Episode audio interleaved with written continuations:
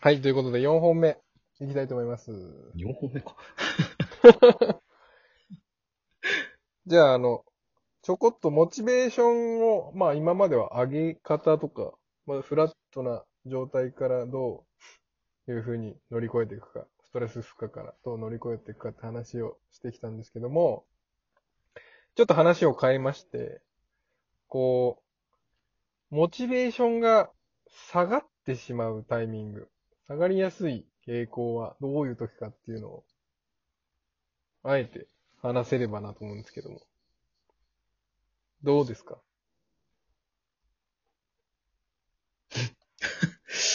ああ、私、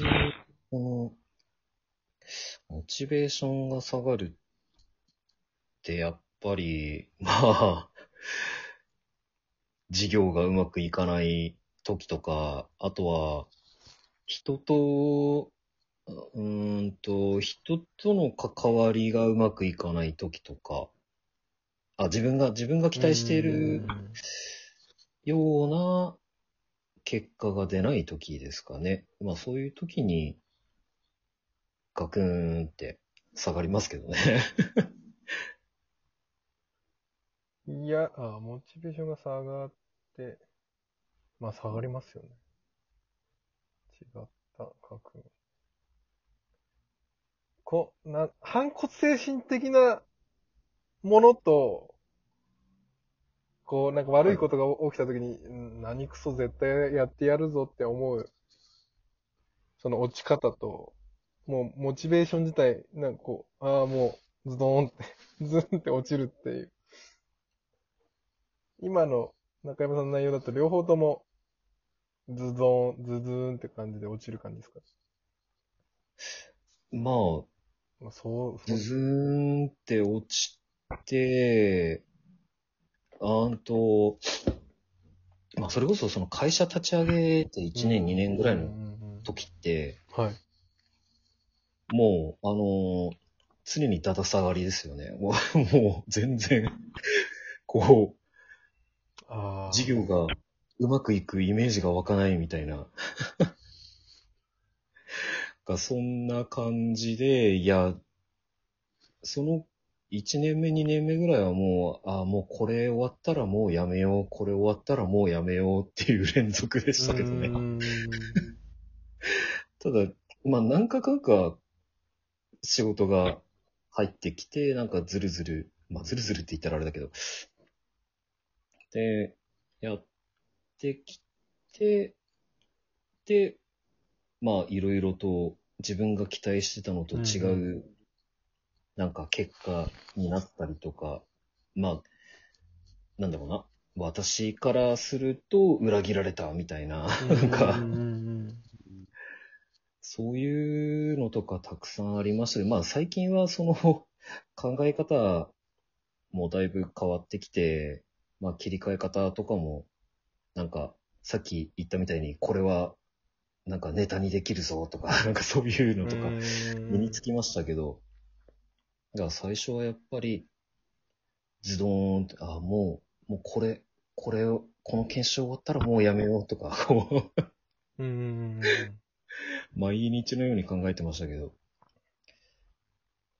まあ、それでもな、なん、なんかかんか続いてこう続いて。きた。まあ、い、今はもうやめようとは思いませんけど、うん。なんかそんな感じですよね。なんか、いろんな人に、なんかこう、心配とか迷惑かけながらやっていく、なんか意味ってあんのかなとか、なんかこう、いろいろこう考えたりとか。しましたけど、へえ、東部さんはどうどうなんですか？僕は、さっきの自分のモチベーションの上げ方でこう人を驚かせたいっていうところでこうガーッと頑張ってみて、モチベーションも上がって、まあ見せれる状態になった時に、み、いざ見せた時に反応がない時に、ズズーンってぶ下がっちゃうんですよね。誰も驚、誰も驚かないっていう、この、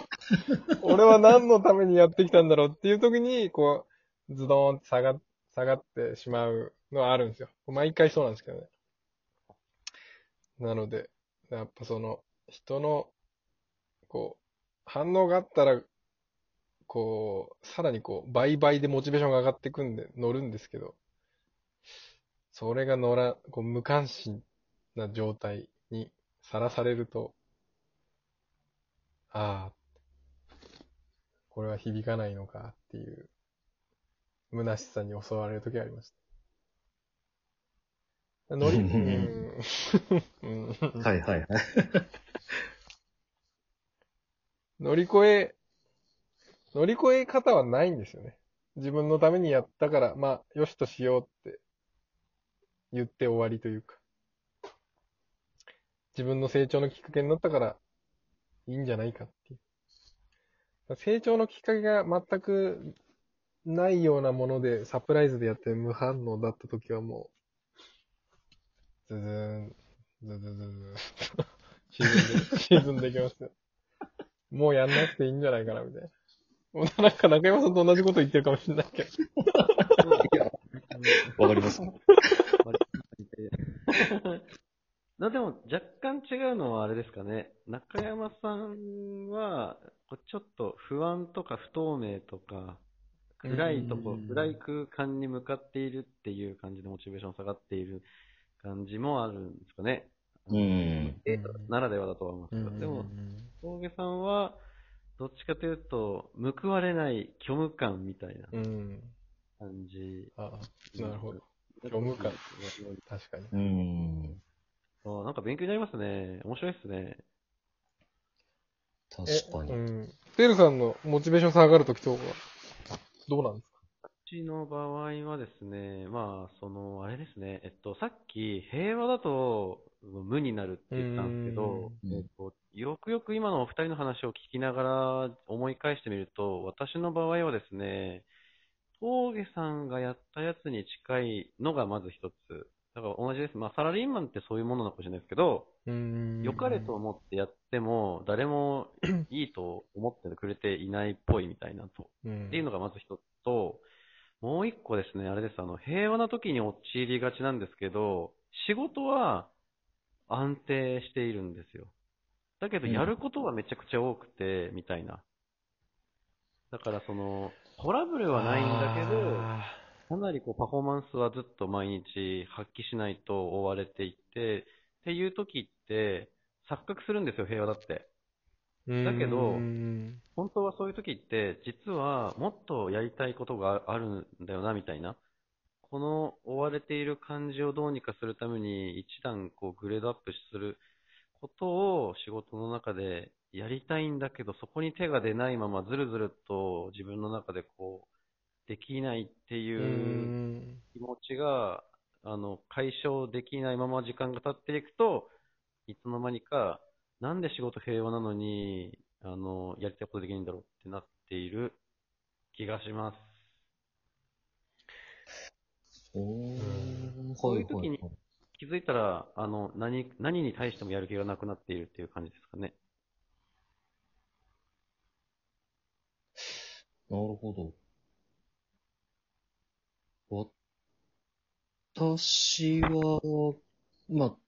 今の内藤さんが言ってたような状況に近い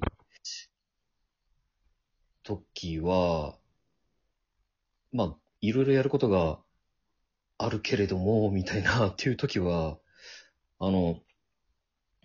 主導権を自分が握らないようにしてるんですよね。あの、いろんなその仕事に対して、あの、とりあえずバーってもう相手に振っちゃうんですよね。あなるの、ほど。自分が動かなきゃ動かないっていう状態にしないようにしてるんですよね。だからなんか、まあメール一通送るなり、電話するなり、あ直接会って話してとかって言って、仕事が、仕事の進捗が自分にかからないようにしてるんですよね。だからもう相手、相手が、相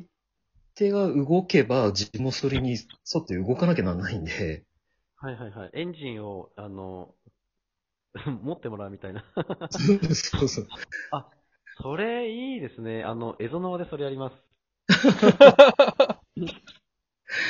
だからもう、だからもう、